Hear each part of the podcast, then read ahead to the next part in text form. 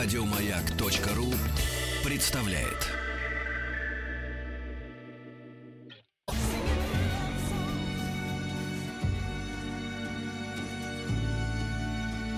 По заказу Гостелерадио. Добрый день, дорогие друзья. Ну что, пора устраиваться поудобнее. Пришло время тихого часа с Вадимом Тихомировым. Наша информационно-аналитическая познавательная программа. Друзья, ваше мнение нам очень важно. Пишите письма на смс-портал 5533. Все сообщения сейчас слово «Маяк». Есть форум радиомаяк.ру, телефон прямого эфира забудьте. И WhatsApp плюс 7967 103 5533. Ну что, давайте посмотрим, какие новости нас порадовали, удивили и, может быть, даже возбудили. А глава Ростуризма Олег Сафонов, вы, наверное, слышали уже об этом, заявил, что пора нам ввести дактилоскопию для туристов из стран ЕС. Это будет наша ответная мера в отношении российских туристов. Я подумал, какая прекрасная мера. Ну, мало того, что туристов в нашей стране станет меньше, кому-то на плитку выкладываем в городе Москве, но самое главное, а зачем нам это надо? И к чему это все приведет? И мы решили обратиться к психиатру-криминалисту Михаилу Викторовичу Виноградову. Здравствуйте, Михаил Викторович.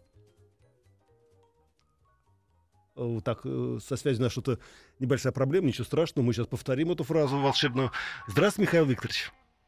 Добрый Да, день, здравствуйте. Рад вас слышать. Михаил Викторович, скажите, пожалуйста, вот вы как э, опытный криминалист, вот э, если мы берем отпечатки пальцев, да, Мгм. приведет это к снижению, например, той же самой преступности в данной стране? Да.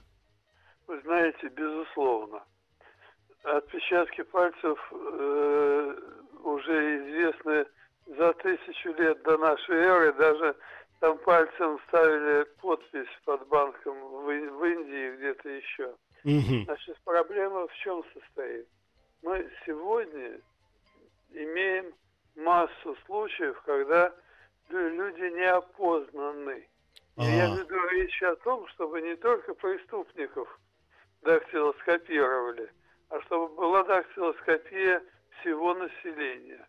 Вот человек ушел, попал под машину, документов с собой нет, кто он, что он, где его искать.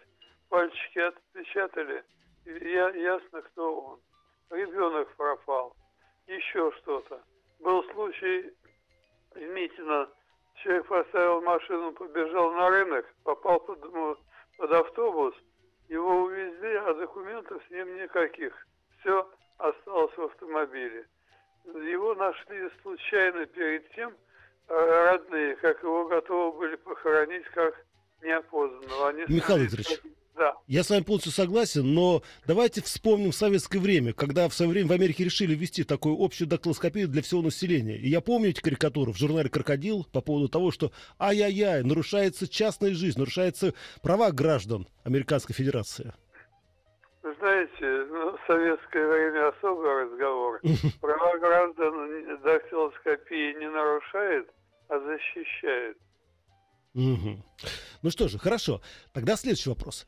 А как вы думаете, а, почему люди чаще всего, когда находятся на территории другого государства, даже не на территории своей родной страны или города, вот их так и тянет э, совершить какие-то противоправные поступки? С чем это связано? Ну, психология такая, что когда человек уходит далеко от дома, Мгм. он чувствует некую освобожденность и раскрепощенность. И есть категория людей, которые живут в одном месте как добропорядочные граждане, а там раскрепощаются. Да. Это нормальное состояние любого человека. И еще, а, насколько мне известно, когда человек готовится к преступлению, у него повышается уровень адреналина в крови. Может быть, нам тогда прям сразу на таможенном посту и кровь брать? Ну, уровень адреналина может повышаться и по другим причинам. Не просто по какой-то соматической патологии, и потому что человек волнуется не из-за того, что готовится к преступлению, а какие-то проблемы семейные. Мгм. Жалко, потому что можно было тогда таким образом еще больше, скажем так, э, обезопасить нашу страну от э, всякого рода нежелательных туристов. Ну, уровень адреналина здесь не показатель. И п- Причина может быть самая различная. Михаил Викторович, и тогда э, самый, как говорится, как у нас говорят, крайний вопрос, да. А, насколько мне известно, в советское время, ну и на Западе тоже, существуют такие методики, когда можно определить по психофизике движение человека в пространстве, к чему он готовится. Можно, скажем так, обучить наших таможенников, людей, которые стоят на границе, сразу определить, да, по каким-то движениям, да, уголкам глаз, что человек готовится что-то совершить не очень хорошее.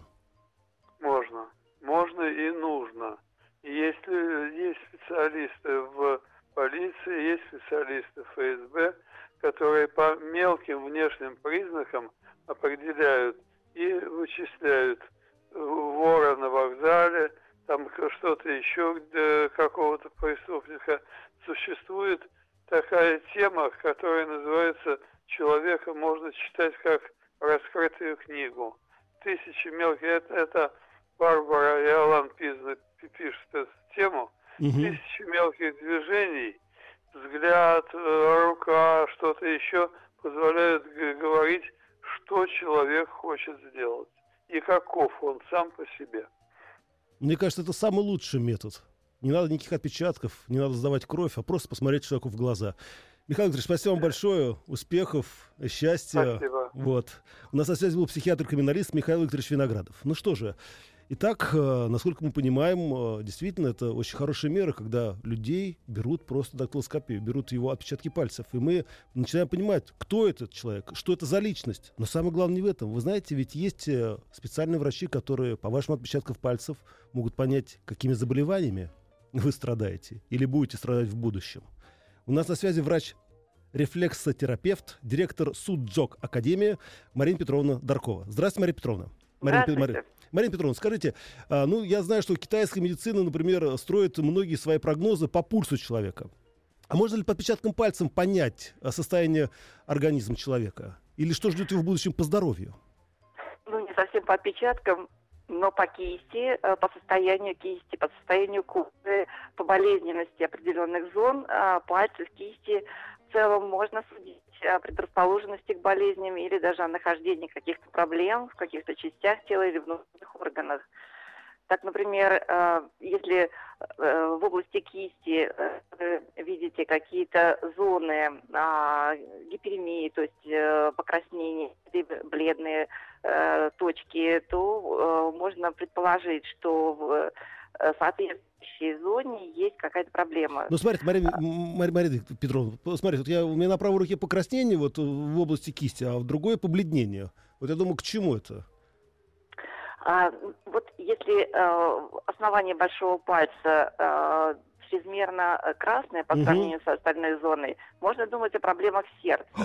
Так. Если наоборот э, бледность э, повышенная, например, э, на кончике большого пальца в области подушечки, угу. можно думать о пониженном артериальном давлении, может быть, каких-то страхах, переживаниях эмоциональных человека.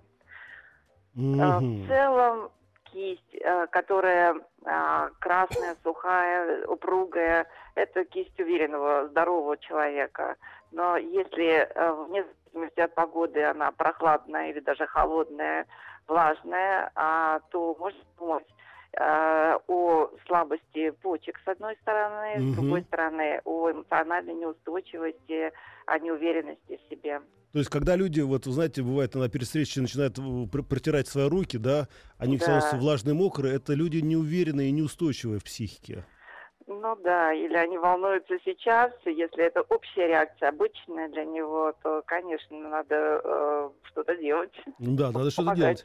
А, очень часто люди обращают внимание на ногти. А что наши ногти могут э, говорить о здоровье человека? А, здоровые ногти, красивые, упругие, чистые, хорошо растут. Конечно, если они сухие, снимаются, можно думать а, о проблемах печени, а также кишечника. Угу. Если они чрезмерно тонкие, можно также думать о нарушениях э, каких-то в крови и недостатки каких-то минеральных веществ. Но в целом это проблема печени и кишечника. Ничего себе. И это все только руки. Ну да, поскольку суджок это лечение на кисти стопе, то мы диагностируем и лечим именно по кисти стопе. Там очень много сигналов всевозможных, даже по сглаженности, чрезмерной сглаженности э, линии ладони можно думать о каких-то возможных нарушениях со стороны психики человека. Каким образом? А, обычно а, хорошо а, развитый интеллект, а, хорошее мышление а, на руке у этого человека достаточно выраженные глубокие линии. То есть, когда, например, вот наши линии судьбы, да, если они вот глубокие, да, ярко да. выражены, тогда это говорит просто о хорошем физическом здоровье, правильно? Да. И, да. и психическом здоровье. А как только вот, например, такое, знаете, я вот видел некоторые руки, такое ощущение, как будто просто бисером такие покрыты, такими тонкими-тонкими линиями.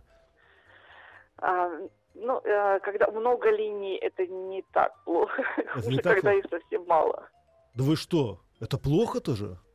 Ну, конечно, когда э, рука еще э, тонкая, дрябая, то есть можно говорить о недостатке энергии, недостатке влажности в организме. Ох, Марина Петровна, вот знаете, в чем дело? Теперь, как говорится, не только следить нас за лицом, но и за руками, на всякий случай. Конечно. Да, спасибо вам большое. А, хороших вам пациентов, а, спасибо. здоровых, как говорится, и не очень. У нас на связи была Марина Петровна Даркова, врач-рефлексотерапевт, директор СУД Джок Академии. Так что, друзья, мойте руки перед едой и следите за своим здоровьем.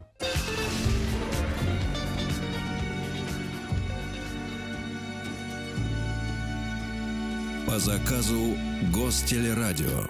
Итак, дорогие друзья, наш эфир продолжается. Тихо сейчас продолжается. Надеюсь, никто не уснул. Э, всем спать или всем встать. Так, э, напомню, смс-портал 5533. Все сообщения сейчас слово «Маяк» и WhatsApp плюс 7967 103 5533. А что вы пишете, дорогие слушатели? Э, вы знаете, правильно, правильно, что будет дактилоскопия. Вот всем известно, что все преступления в России совершают именно граждане ЕС. А что вот откуда, вот, от, откуда такая ирония, а?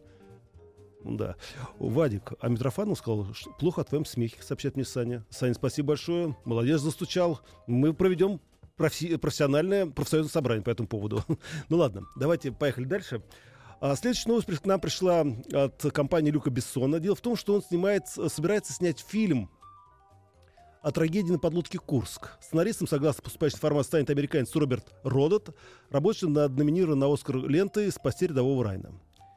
Я вот думаю, вот доколе, да, иностранный режиссер будет снимать фильмы о событиях в нашей стране. С этой развесистой клюквой, да, с этими надменными русскими, от которых плохо пахнет, которые постоянно пьяные, летают в космосе в ушанках.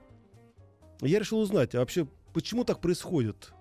В американском, по крайней мере, кино. И мы решили обратиться к доценту факультета гуманитарных наук Высшей школы экономики, кинокритику, автору книги о популярном голливудском кинематографе «Постыдное удовольствие» Александр Павлов. Здравствуйте, Александр. Вадим. Александр, скажите, пожалуйста, с чем это связано, что э, очень часто, особенно американские кинематографисты, любят брать истории из нашей жизни и потом, естественно, ее перевирать, да, насмехаться над этим и вообще устраивать карнавал?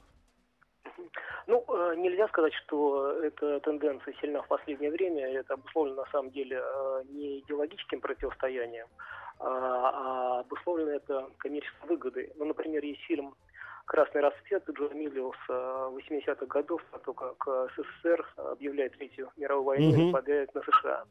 А, и существует ремейк этого фильма 2012 года, где уже главным врагом Соединенных Штатов Америки оказывается даже не китайцы, а первоначально предполагалось, что на США будут нападать китайцы, а северокорейцы. Это oh. обусловлено тем, что Северной Корее фильм прокатывать не стали в любом случае, и они бы не получили от них выгоды, а, как бы, а на китайский рынок этот фильм рассчитывал. Ну, то есть, грубо говоря, а на самом деле то, что было характерно для американского кинематографа и некой демонизации э, идеологического врага в 80-х годах прежде всего, отчасти в 90-х, э, не так характерно для нулевых.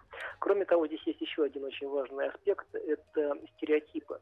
Дело в том, что когда русских показывают в американском, э, даже не только голливудском кино, вообще в популярной культуре, например, в сериале «Штамм», э, там есть герой Василий Сет, то его образ лишен каких-либо национальных примет. И в этом смысле он теряется и ничем не, не, не отличается. Обычно публика ждет от э, кинематографа, в том числе большого, некие стереотипы. Угу. И она прекрасно понимает, если эти стереотипы ложные или правдивые. Ну, то есть, грубо говоря, э, и приведу еще один пример, э, это мультсериал «Гриффин». Да. Гениальная шутка, когда двое персонажей прилетают в Россию, выходят из самолета, и один говорит, я думал, что в России э, есть медведей, которые ездят на унициклы, на унициклах. Да, да. Оказывается, весь народ России это медведи на унициклах. Хорошая шутка, ладно. Да, это правда. То есть а, даже американцы в этом отношении смеются над стереотипной репрезентацией русских, а, и эти стереотипы часто обыгрываются. Но спа- Но это, не- отменяет того, действительно, что и в 90-е годы, например, был фильм а, «Армагеддон», где русский космонавт был показан сильно пьющим и в ушанке. Но это опять-таки некое доведение до абсурда, и а, прекрасно публика понимает, что ну, те, кто понимают, знают, что русские не такие, а те, кто не понимают, они без американцев, э, которые показывают им это в кино, э, демонизируют и представляют себе русских в таком виде. Но с другой стороны, Александр, смотрите, вот, например, даже в советское время, когда мы снимали картины о Западе, да, у нас все время были консультанты, которые учили актеров, да, вести себя более-менее прилично в кадре, да, брать вилку в правую руку, там, ну, то есть в левую руку, а ножик в правую руку. Но почему тогда у американцев нет таких консультантов, которые бы все-таки постарались привести россиян к об- определенному европейскому или э, всемирному знаменателю? Но здесь дело опять-таки не консультанта. Консультанты есть всегда. И, например, э, вот есть фильм «Красная жара» Ну э, да. Уолтера Хилла, где снимался Василий Крамаров. Савелий Крамаров. Савелий Крамаров, да. Э, вот, да, он вполне мог проконсультировать, как и что выглядит. Да? Ну, там, кстати, образ э, капитана милиции довольно все-таки приветливый, хотя и не показан без, без иронии. То есть здесь дело в том, что не то, что просто есть институт экспертизы, и он, кстати, не всегда срабатывает даже а, в, в российском кино, ну, ну, ну, то есть внутренних экспертов, да, то есть Ну да. всегда некими достоверными фактами приходится Понятно. жертвовать в угоду знаете, популярности. Да, спасибо большое, самое, да. э, Да, в США, где... Как, как Александр, у нас просто новости, ради бога, Да, извините, да, да, ладно? конечно. Спасибо Да, вам большое. Это был. Александр Павлов, доцент факультета гуманитарных наук Высшей школы экономики.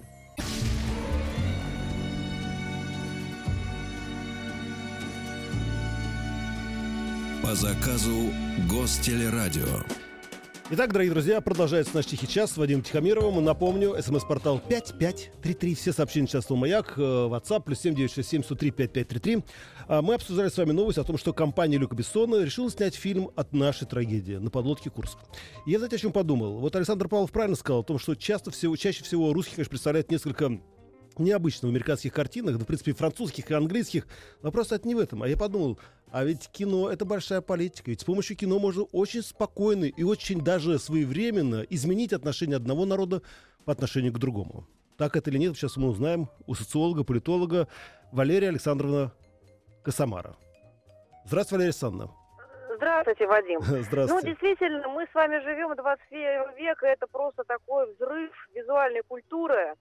Мы зачастую уже не читаем, а только смотрим, и поэтому картинка зачастую говорит намного о большем, чем если бы мы вчитывались и искали что-то между строк. Тем более, когда речь идет о кинематографе. Но здесь, опять же, если вы вспомните, предположим, американские фильмы, которые э, были о нас или по мотивам произведений русских классиков, ну, например, Анна Каренина, Да. Сколько критики было по поводу того, что не угадали русскую душу, что это не соответствует, это смешно.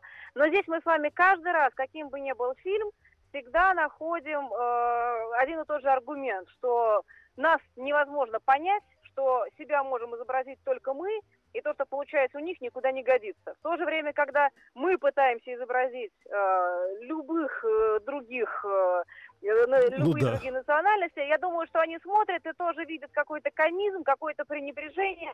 И поэтому здесь, знаете, это спор для искусствоведов, э, спор для людей, которые профессионально этим занимаются. Другое дело, что если выходит какой-то фильм в массовый прокат, и мы понимаем, что люди пошли, люди активно смотрят, то основные сообщения, которые закладываются в этот фильм, конечно, они впитываются очень быстро. М, Особенно если мы пытаемся самоутверждаться за счет того, что людей, которые находятся по ту сторону баррикад или с той Мгм. стороны границы, мы показываем не совсем уважительно, немножечко пренебрежительно, посмеиваясь, и таким образом начинаем самоутверждаться.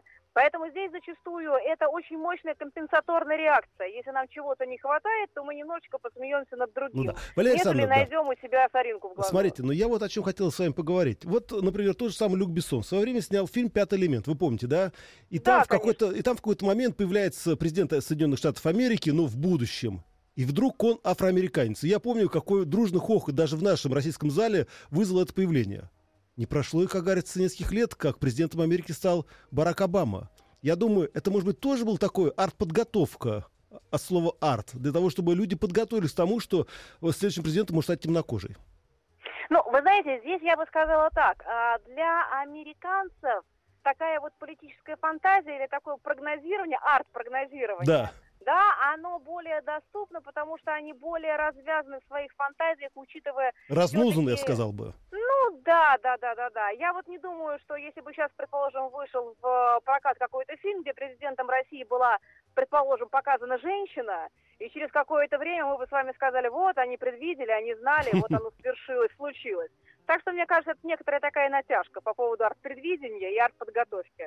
И все-таки, возвращаясь к фильму вот о трагедии Курска, да, я э, достаточно ну, трогательно отношусь к творчеству Люка Бессона. Мне кажется, он очень талантливый продюсер и кинорежиссер. И все-таки, не кажется ли вам, что с помощью таких фильмов можно или, например, расположить к нашей стране людей во всем мире? Вот таким же образом можно, наоборот, оттолкнуть нас и создать негативный образ нашей страны?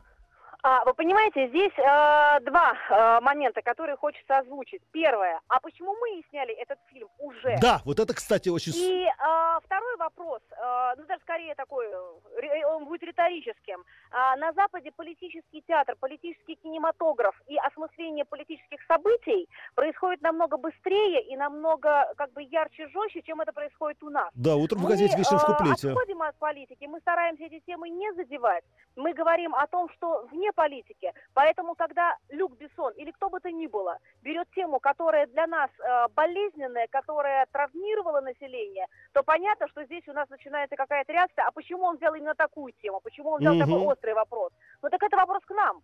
Почему да. мы не играем на опережение? Почему мы осуждаем то, что сделал Люк Бессон? Валерия Александровна, огромное вам спасибо за ваши умные и тонкие слова. У нас на связи был социолог, политолог Валерия Александровна Косомара. Друзья, давайте переварим это и продолжим.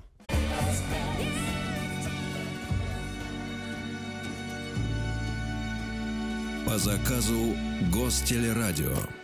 Ну что ж, дорогие друзья, продолжаем дальше. Я понимаю, что это такая узкомосковская новость, но мне кажется, что вначале московская новость, а потом пойдет по всей стране. Дело в том, что впервые за долгие-долгие годы наконец-то на станции метро Проспект Мира ко дню города откроют первый общественный туалет.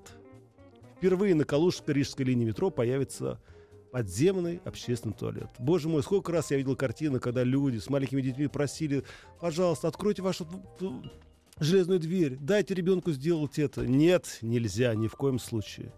Это большой прорыв в туалетном деле.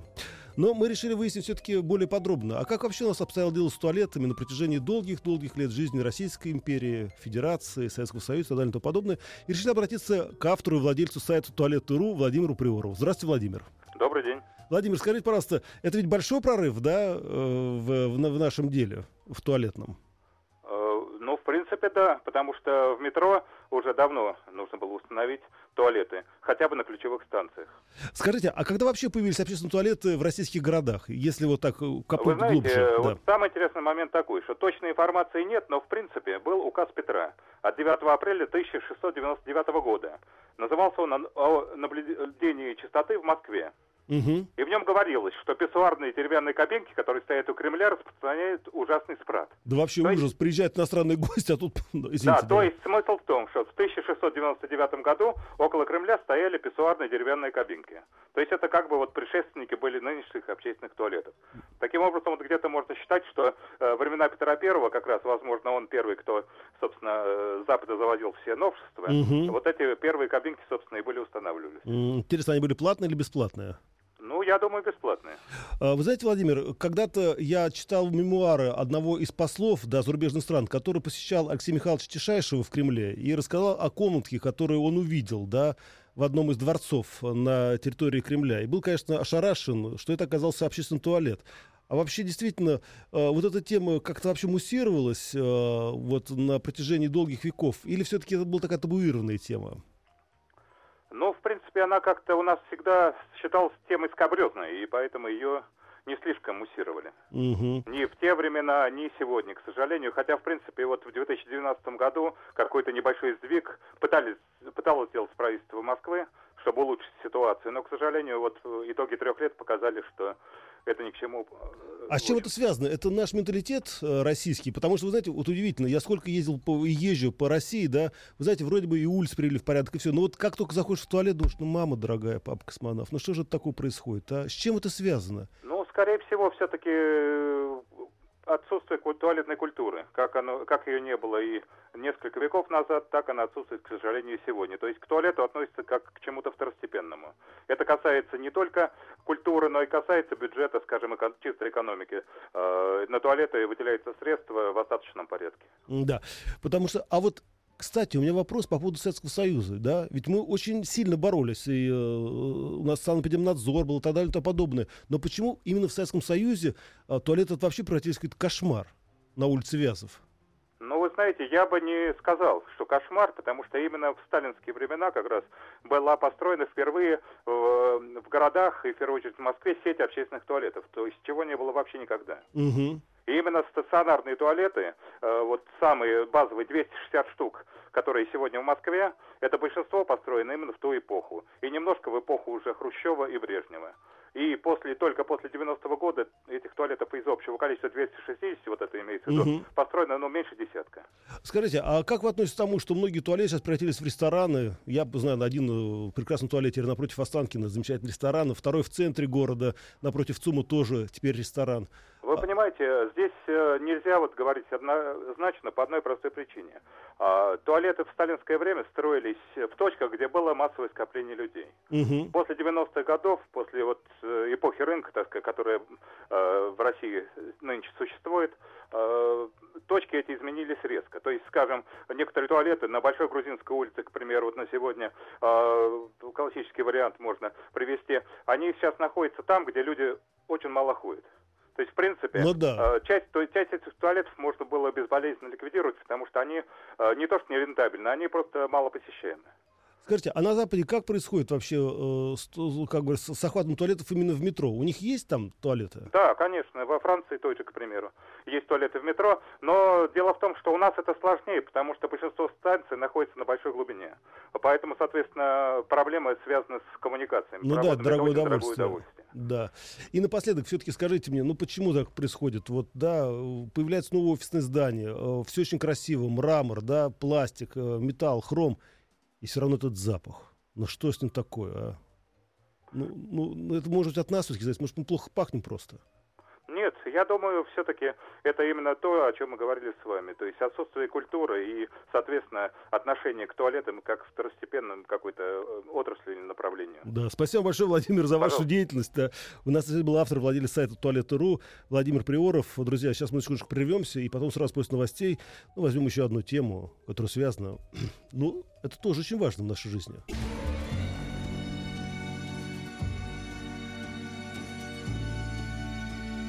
По заказу Гостелерадио.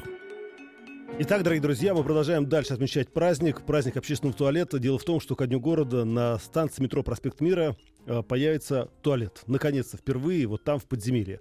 А, конечно, это новая страница в истории.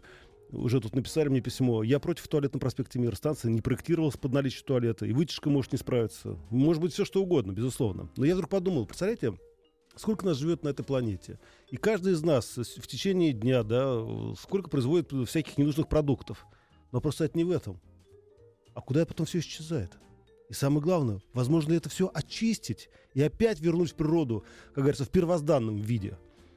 У нас на связи доктор технических наук, главный научный сотрудник лаборатории глубокой очистки воды НИИ «Водгео» Александр Дмитриевич Смирнов. Здравствуйте, Александр Дмитриевич. Да, Александр Ильич, вот у меня к вам такой серьезный вопрос. Скажите, а возможно ли наши нечистоты очистить и вернуть, как говорится, матушке природе? Э, современная техника говорит о том, что ничего невозможного нет. Дальше вопрос в здравом смысле. Э, до чего э, стоит продвигаться сегодня, а что отложить на завтра? На сегодняшний день, конечно, возможно все. Но рациональное мышление говорит о том, что сегодняшняя очистка воды делается до э, требуемых норм безопасности, безопасность для человека, безопасности для окружающей среды, э, безопасности для ближайших наших поколений. Ну, а какие-то вопросы, может быть, останутся на завтрашний день. Александр Ильич, я почему вас спрашиваю, что как-то несколько лет назад мне пришлось брать интервью у директора одной аэростанции, ну, которая производит очистку воды. И он сказал, говорит, вы знаете, мы делаем такую прекрасную воду, что можно прям брать, черпать стаканчик, как говорится, и пить ее. И я тоже достал пластиковый стаканчик и э, зачерпнул, предложил ее выпить в кадре. Ну, сами понимаете, Знаете, что чем это закончилось. Как профессионал, э, занимающийся этим вопросом всю жизнь, а также в третьем поколении, я скажу так. Всякие эксперименты, они э, есть некоторые избыточные. Но то, что давно уже для э, высокого борта, как раньше говорили, да, Мгм. для космических станций и так далее, давно уже вода делается для повторного использования, это правильно. Подождите, Александр Ильич, вы хотите сказать, что наши... так, что это не всегда обязательно, обязательно питьевая вода. Э, Сточные воды Москвы много-много лет, несколько десятков, уже используются в промышленности, как, кстати, в других городах. Она э, очищается, используется в промышленности, для охлаждения э, промышленных систем и так далее. Э, потому что использование питья – это проблема не только техническая и не столько техническая, только еще психологическая. Не будем спешить с этим. Да, вот с этим не надо спешить. Александр Вот. я правильно понял, что космонавты наши моют руки перед едой именно вот э, той самой водой? Я не могу сказать, э, Заказать они космонавтов, да. свежую воду или это, но то, что вода у них циркулирует э, много-много лет, это совершенно точно. Это э, проблема именно освоенная отечественной космонавтикой, отечественной техникой, отечественной медициной. Это совершенно точно. А скажите, что это за технологии? Это химические реагенты или какие-то бактерии? Мне просто Вы интересно. знаете, э, в каждом месте Мгм. э, есть свои методы, в зависимости от ситуации и так далее, и так далее, да. Э, конечно, на космическом борту это прежде всего физика, химия и так далее. Э, в наших же условиях, отечественных, так сказать, обычных, земных, это, конечно, прежде всего биология. И не потому, что это какая-то какое-то измышление, да. Мгм. Природа надарила нас, надарила нас э, изначально широким спектром возможностей, в том числе и прежде всего э, живых возможностей.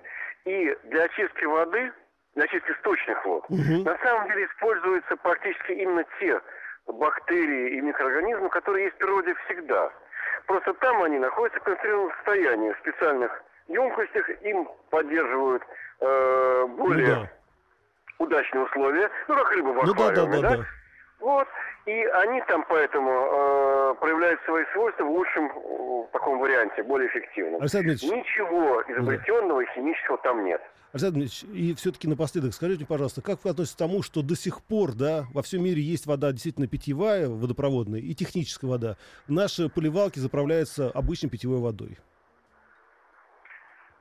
Это вопрос э, во многом технический. Дело в том, что делать два водопровода, технический и питьевой, А, сложно. это вопрос, который для многих городов и даже стран является до сих пор проблемой.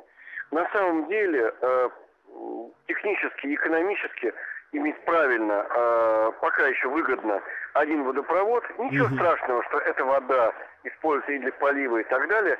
Э, в целом это получается целесообразнее для города. И Да. главное, это, конечно, безопаснее. Александр Ильич, спасибо вам большое, успехов, счастья, и, как говорится, чистой воды.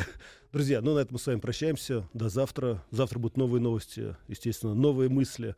И тут мне пришло письмо, Вадик, все-таки на самом деле Маргарита восхищается вашим смехом. Дмитрий Иванова. Дмитрий, спасибо вам большое за эти откровенные, чистые слова. Ну все, всего доброго. Слушайте «Маяк». Пока. Еще больше подкастов на радиомаяк.ру.